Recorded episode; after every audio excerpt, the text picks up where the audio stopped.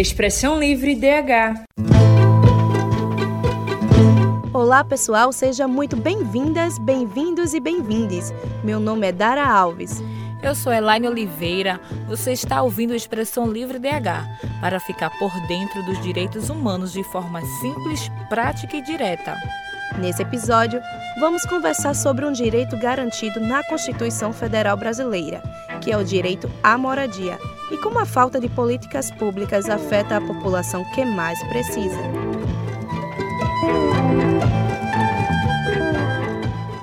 O direito à moradia só foi assegurado pela Constituição Federal de 1988. Assim, é dever do Estado promover programas de construção de casas, melhoria das condições habitacionais e de saneamento básico. No Recife, a prefeitura trabalha com um número de 400 pessoas a mais nas ruas durante a pandemia, totalizando 2.022 pessoas em situação de rua em 2022 mulheres geralmente representam uma fatia menor dessa população, mas é um percentual que vem crescendo. Com vínculos familiares quebrados, com poucas chances de inserção no mercado de trabalho e muitas vezes doentes, física e mentalmente, as mulheres acima dos 50 anos são o perfil feminino mais numerosos na fila de doações do centro do Recife. Segundo a Prefeitura do Recife, em nota Marco Zero Conteúdo, há 15 unidades de acolhimento na cidade. As unidades atuam segundo o que está previsto na Política Nacional de Assistência Social de 2004 e na Tipificação Nacional dos Serviços Sócios Assistenciais de 2009, oferecendo proteção integral e trabalhando no sentido de garantir a reinserção familiar e comunitária dos usuários acolhidos. Para entender mais sobre a realidade das pessoas que vivem em situação de rua, vamos ouvir a reportagem de Lucas Azevedo.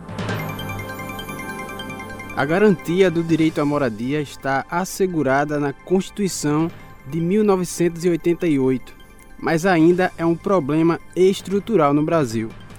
O Recife, segundo dados oficiais da Prefeitura, tem um déficit de 71.160 moradias. Por conta da falta de políticas públicas, muitas pessoas estão em situação de rua na cidade. De acordo com a última contagem da população de rua no Recife, realizada em 2019, existem cerca de 1.400 pessoas sem teto. Os dados foram coletados antes da pandemia.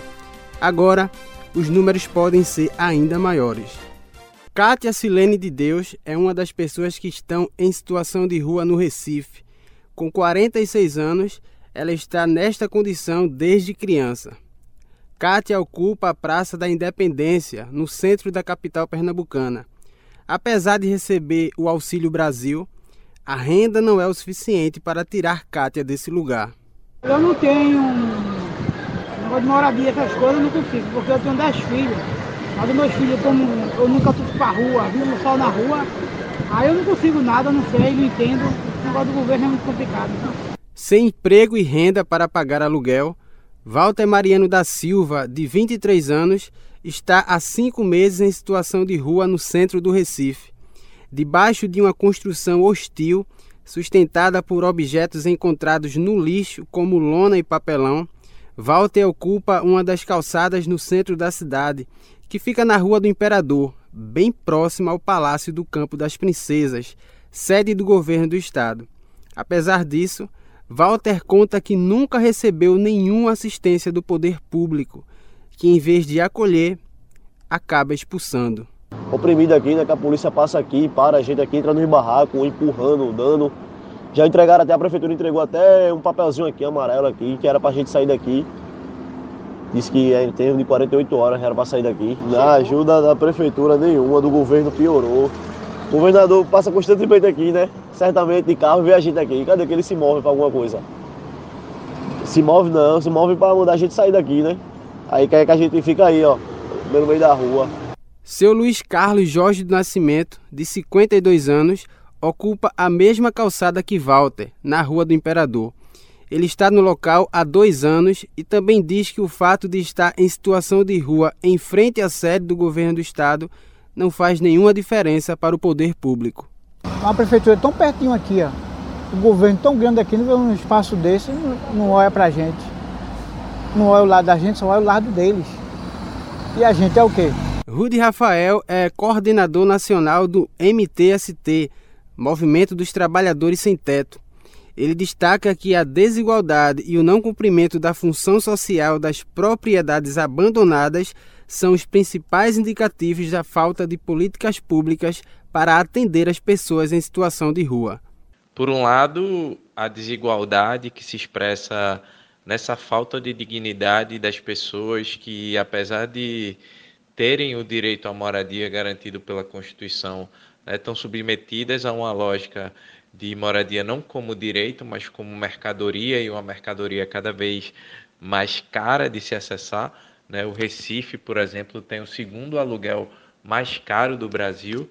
E, por outro lado, o não cumprimento da função social da propriedade, que também é um princípio constitucional. Ocupações que vão dar é, função social a milhões de terrenos né, e imóveis que hoje no Brasil estão abandonados ou estão vagos. Né? Inclusive, segundo o último censo do IBGE, infelizmente a gente não teve a atualização dele como deveria em 2020, mas o censo de 2010 já apontava que existiam mais imóveis vagos no Brasil do que famílias precisando de moradia. Rudy Rafael reforça ainda que as pessoas em situação de rua representam violações de direitos previstos na Constituição. É algo que não se justifica pela racionalidade, por uma lógica de democracia e de direitos que prevê que todo mundo, todo cidadão e toda cidadã desse país deveria ter acesso a um teto.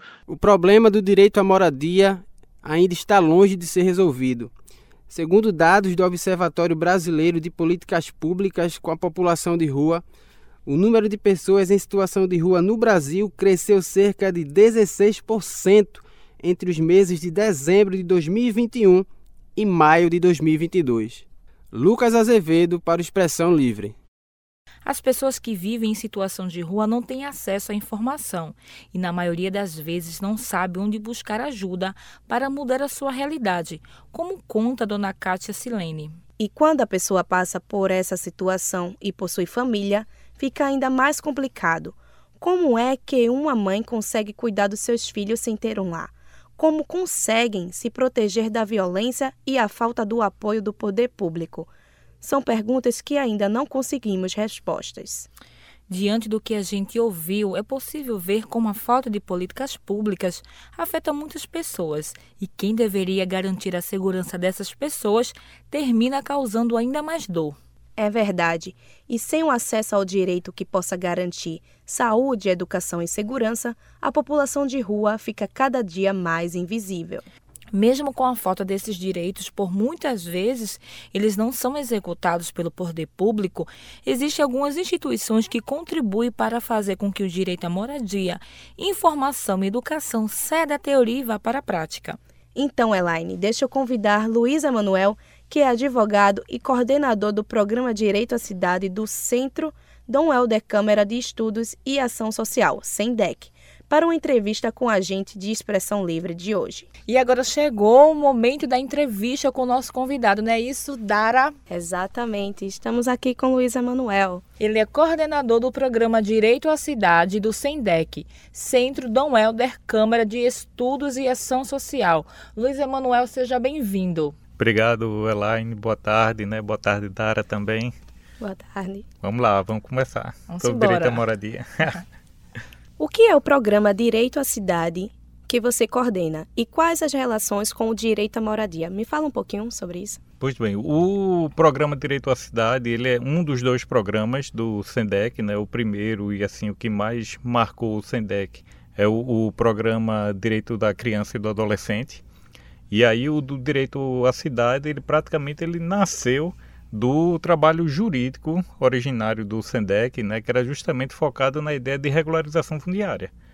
Então esse programa Direito à Cidade, ele não nasceu como programa e nem com o discurso do direito à cidade, do direito à moradia, né? Ele nasce justamente de uma série de processos judiciais, né? Há mais ou menos 29 anos, né? O SENDEC tem 32, vai fazer 33 anos agora, e só do programa jurídico, nessa parte jurídica do programa DC já existe há 29 anos. Então, o que tem de processo né, judicial de uso capião, né, então o programa Direito à Cidade ele nasce a partir daí com a ideia de levar essa regularização fundiária né, para as, né, para os assentamentos, para os espaços que estavam sem regularização, né, uma cidade que é praticamente né, montada em cima de um grande espaço que aparentemente não tem dono. Me explica melhor esse processo de uso capião. É, o processo de uso capião, ele é um processo judicial, né, que ah, hoje também pode ser feito em cartório, né, e o uso capião é uma forma de aquisição originária de propriedade. Então você tem os chamados cartórios de notas, né, aquele que comumente atinge o nosso dia a dia, né, a gente precisa reconhecer firma, vai no cartório de notas. Né? E existe o cartório de imóveis, onde fica registrado todos, todas as informações públicas sobre os imóveis no Recife ou em qualquer cidade. Então, nesse caso, né, o processo de uso capião ele é feito justamente para quando não existe uma situação de, de, como a gente chama, né, de alienação. Juridicamente a gente chama de alienação, que na verdade é a transferência de, da propriedade de um imóvel para uma pessoa. Então eu lhe vendo o meu imóvel, né? A gente vai lá no cartório de notas, né? faz um instrumento, né? que é justamente o contratozinho de compra e venda. Aí você vai lá no cartório de imóveis, vai lá e bota lá. Né? Faz a averbação, registra lá. Então o imóvel que estava antes em meu nome, agora no cartório de imóveis está em, em seu nome. Obrigada por esclarecer a minha dúvida, que eu tenho certeza que pode ser a dúvida de algum ouvinte. E dando continuidade às perguntas, como garantir a moradia digna à população mais pobre do Brasil? Esse é o, é um grande desafio. Né? É o grande desafio que a gente enfrenta hoje e que não é um desafio de agora. Né? O direito à moradia, ele está lá no artigo 6 da Constituição brasileira, mas já figura como direito nos tratados internacionais, né, como direitos humanos, né, desde praticamente o fim da Segunda Guerra Mundial. Então, todos os tratados né, do qual o Brasil faz parte, né, todos eles tratam do direito à moradia. Então, desde a Convenção Americana sobre Direitos Humanos, a Declaração Universal de Direitos Humanos, o Pacto Internacional de Direitos Civis e Políticos, né, combinado lá com o direito de propriedade, né, o Pacto Internacional sobre Direitos Econômicos, Sociais e Culturais, né, o Protocolo de São Salvador. Então, veja, existe uma quantidade de tratados internacionais muito grande que já garante o direito à propriedade, combinado com o direito à moradia. A Constituição da gente é mais um instrumento né, que garante isso. Só que aí essa, né, a gente tem justamente essa dificuldade de sair dessa abstração do que está no texto legal e vir para a realidade. No dia 14 de junho do ano 2021, a Prefeitura do Recife ela lançou o programa Recife Acolhe, com iniciativas voltadas a pessoas em situação de rua. O programa pretendia abrigar 200 pessoas em hotéis e pousadas da cidade, mas há um ano e três meses depois, existe apenas uma hospedagem para abrigar essas pessoas. Por que programas como estes da prefeitura não funcionam plenamente? Primeiro porque é aquela história, né? Não se combina com os russos. Então é o tipo da coisa, né? Você constrói uma política social que aparentemente é muito interessante, né? Que poderia também né, ser replicada, por exemplo, para um aluguel social, né? Para tornar acessível habitações para pessoas que não têm mais acesso. Muitas dessas pessoas que estão em situação de rua, né, originalmente né, tinham as suas habitações, tinham as suas casas, tinham o seu aluguel pago, mas aí entraram em processo de demissão, né, de exclusão do espaço laboral, tudinho.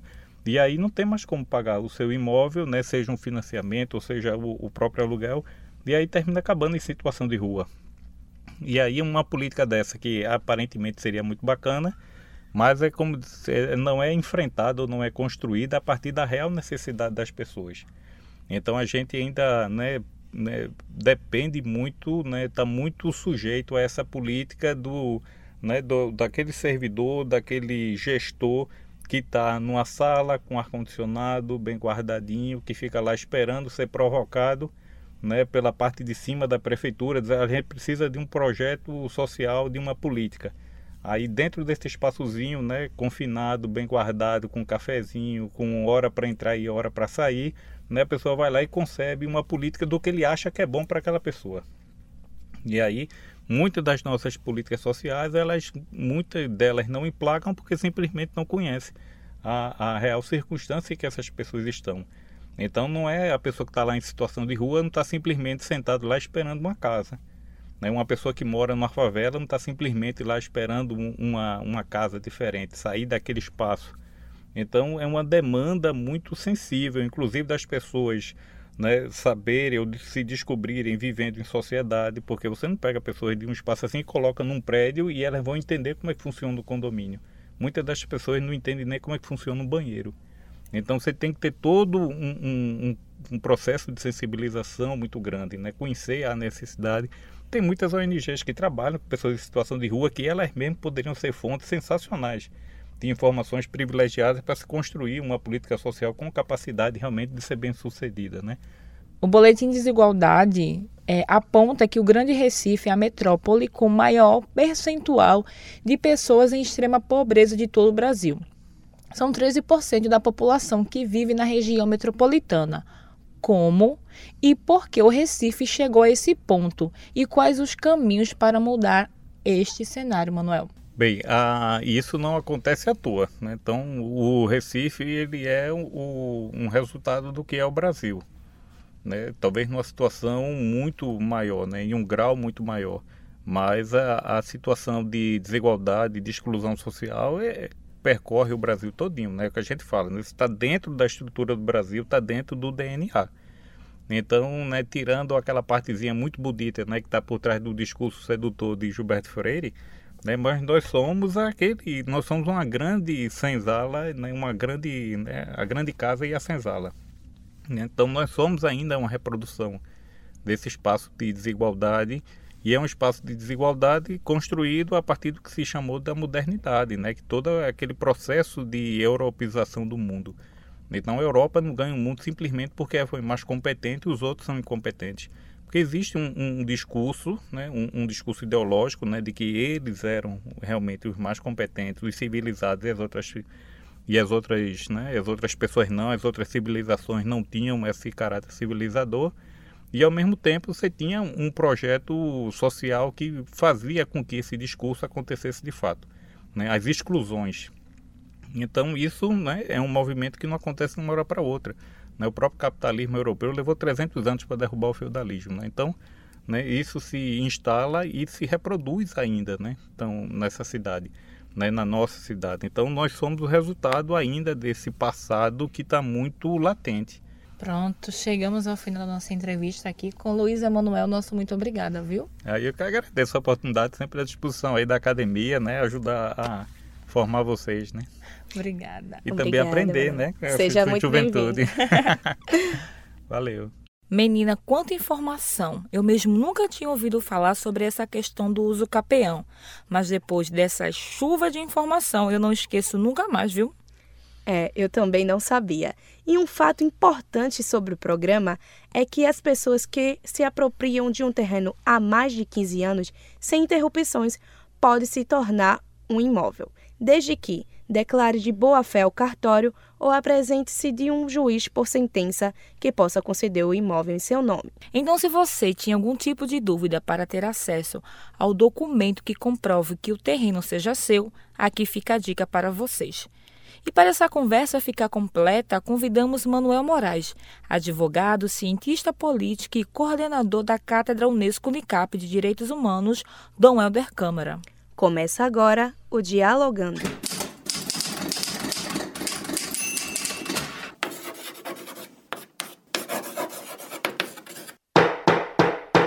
Dialogando. O direito à moradia está previsto no artigo 6 da Constituição, no sentido do rol das garantias fundamentais e sociais. É, nós temos tratados internacionais que asseguram o direito à moradia, e esses tratados, como também teses jurídicas né, firmadas na compreensão mais integral é, dos direitos fundamentais previstos na Constituição, consistem em compreender que o direito à moradia é um direito que assegura a dignidade humana. Agora mesmo, durante a pandemia, nós vimos a campanha do Fique em Casa, né? Para se proteger do vírus, se proteger. Então, como as pessoas que não têm casa poderiam se proteger? Então é preciso haver políticas públicas, elas respondem é, às chamadas normas programáticas da Constituição, segundo José Afonso da Silva, e que certamente representam para todos nós o desejo de uma cidade inclusiva, uma cidade que consiste em um conjunto de direitos. Pensar no direito urbanístico, planejamento social dentro de uma cidade é compreender que todos nós devemos, à medida é, de que nós nos tornamos cidadãos, ter esse direito à moradia assegurado. Manuel Moraes, mais uma vez reforçando a importância do direito à moradia, que está assegurado na Constituição Federal, mas também nos tratados internacionais. Para além desse direito, é preciso pensar em planejamento urbanístico, social e inclusivo para a população. Os poderes executivo e legislativo do Estado também devem contribuir com o exercício desse direito. Assim, cumprindo esse dever, os números de pessoas em situação de rua poderia nunca mais existir. Já pensou, Dara? Muito boa essa sua fala, Elaine. No Recife, por exemplo, há vários prédios que estão desocupados, mas alguns, como o antigo prédio do IBGE no bairro da Boa Vista, hoje é a ocupação Maria Firmina dos Reis. Já foi um deles, estava há mais de 20 anos desocupado. Então vamos cobrar para que vários desses prédios possam ser reformados e que sejam seguros para outras pessoas habitarem. Começa agora o Beabá da Mídia.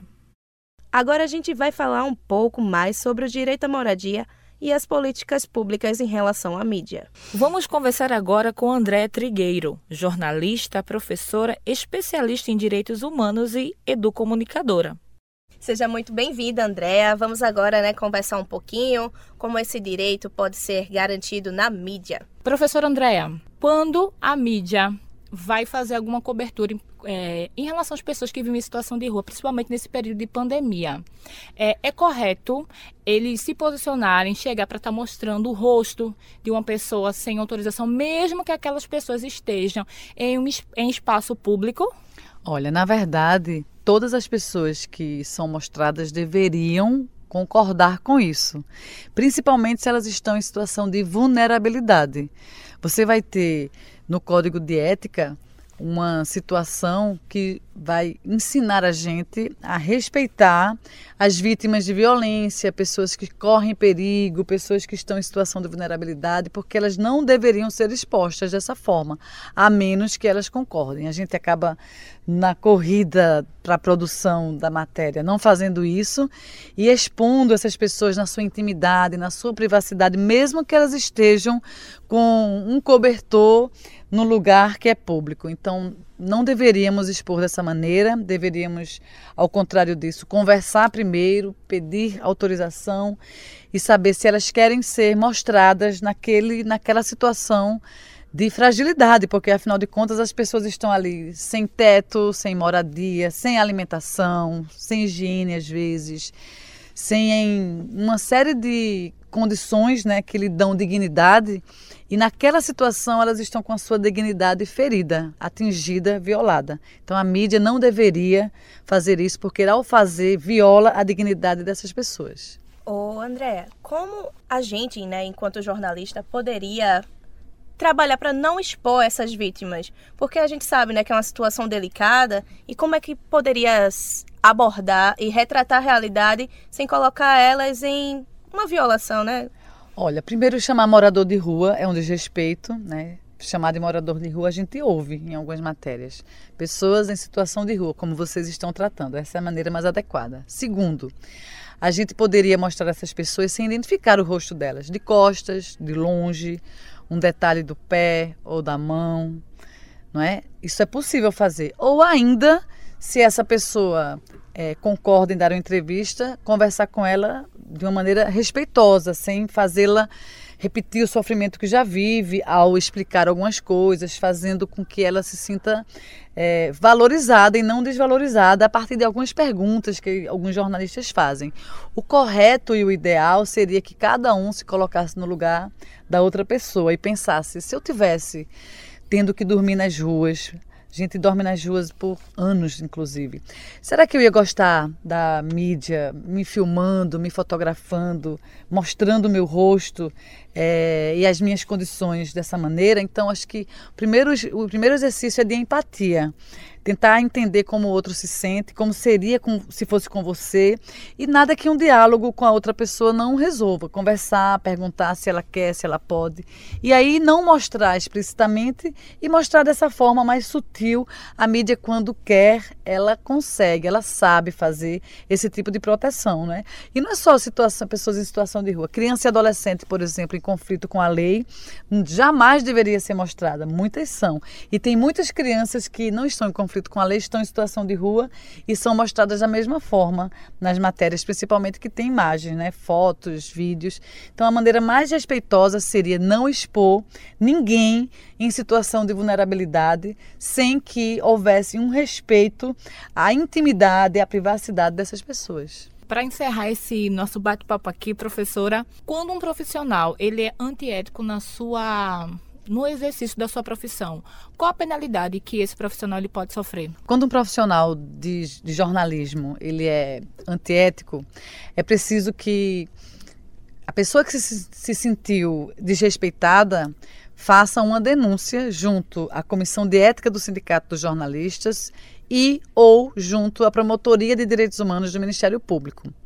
Essa notícia, essa matéria, não é? essa cobertura precisa ser é, mostrada o link, o arquivo, um print da tela, etc., para que a denúncia seja fundamentada.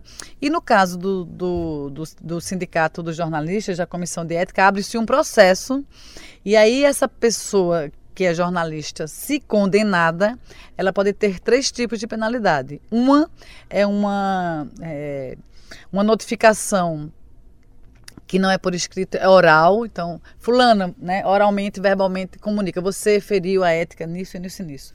Ou uma notificação por escrito mesmo, né? Então vai por escrito, você recebe um, um, uma sentença de que feriu em quais artigos. E o máximo dessa penalidade é é, des, desfiliar aquele jornalista do sindicato, se ele for filiado, ou impedir que ele se filie caso ele não seja filiado.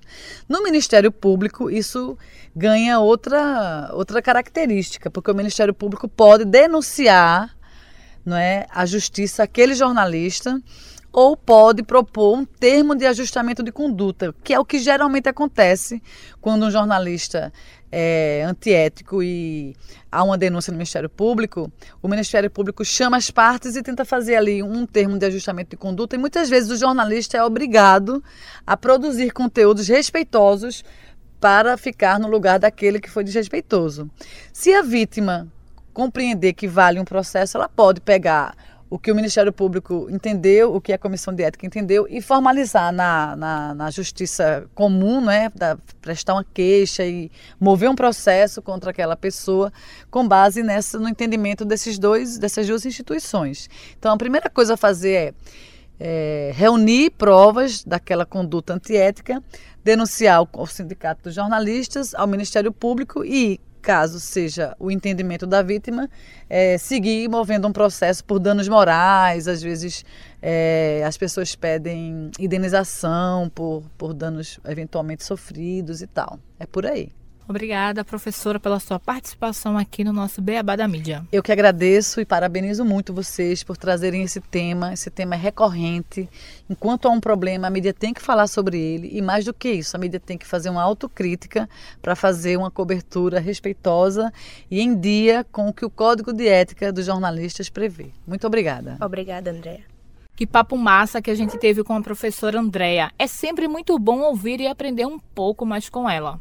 Concordo com você, Elaine. Agora vamos para o último quadro do nosso podcast de hoje. Eu estou falando do Culturalidades. Você já parou para pensar como a arte retrata as questões do direito à moradia por meio da música? Se ainda não, a gente aproveita o tema para conferir dicas de obras artísticas já produzidas que falam sobre isso com Marcelo Dantas, que é historiador e estudante de jornalismo da Unicap.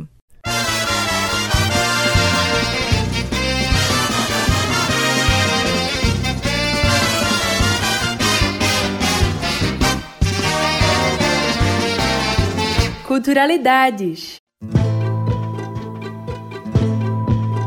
Olá, ouvintes, eu sou Marcelo Dantas e esse é o Culturalidades.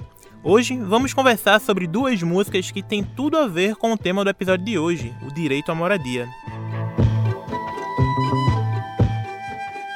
Se o senhor não está lembrado, dá licença de contar que aqui, onde agora está, esse edifício harto era uma casa velha, um palacete abandonado. É assim o início de um daqueles sambas que arrepia a alma da gente. Saudosa Maloca, eternizada na voz de Adoniran Barbosa, é um samba melancólico que nos conta sobre três pessoas que ocuparam um prédio antigo e sem uso para que fosse um local deles. Muito mais do que um abrigo para chuva, mas sim um espaço que a memória guarda como morada da felicidade. Mas então, tal como na vida, rapidamente aparece um dono que manda demolir e construir uma outra coisa na qual os três antigos moradores não teriam direito.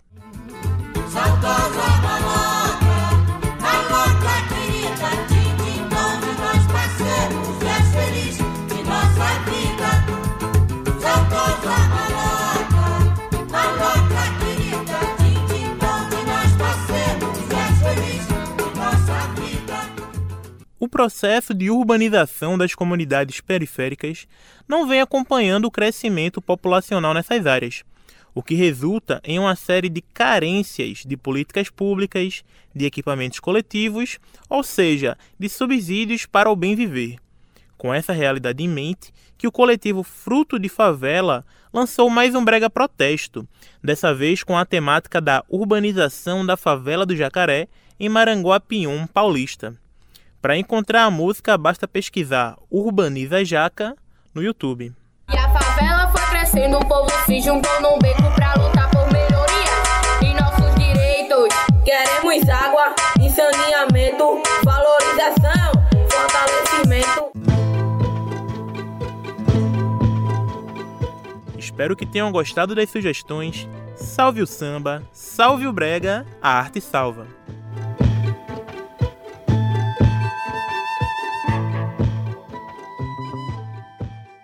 Quem foi que disse que música não combina com jornalismo e direitos humanos se enganou? E o que acabamos de ouvir prova isso pra gente. E o Fruto de Favela lançou esse brega protesto que nada mais é o retrato histórico do Brasil. Seja poesia, samba ou música em forma de protesto, é sempre bom parar para observar o que está acontecendo em nossa volta já que não somos tão hábitos a olhar para o próximo. O Expressão Livre de hoje chegou ao fim. Ouvintes e internautas. Este programa é uma produção dos estudantes da disciplina de Políticas Públicas do curso de jornalismo da Universidade Católica de Pernambuco. O Expressão Livre de hoje teve a apresentação de Dara Alves e Elaine Oliveira, essa pessoa que vos fala. Reportagem de Lucas Azevedo. Produção Rafael Cruz e Lucas Azevedo, com orientação da professora de jornalismo André Tigreiro, e trabalhos técnicos e edição de Marcos Gordinho. Aproveite e segue a gente no Instagram, arroba Expressão Livre DH.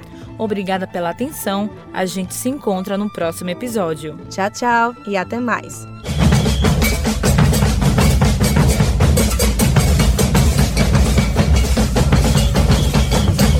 Expressão Livre DH.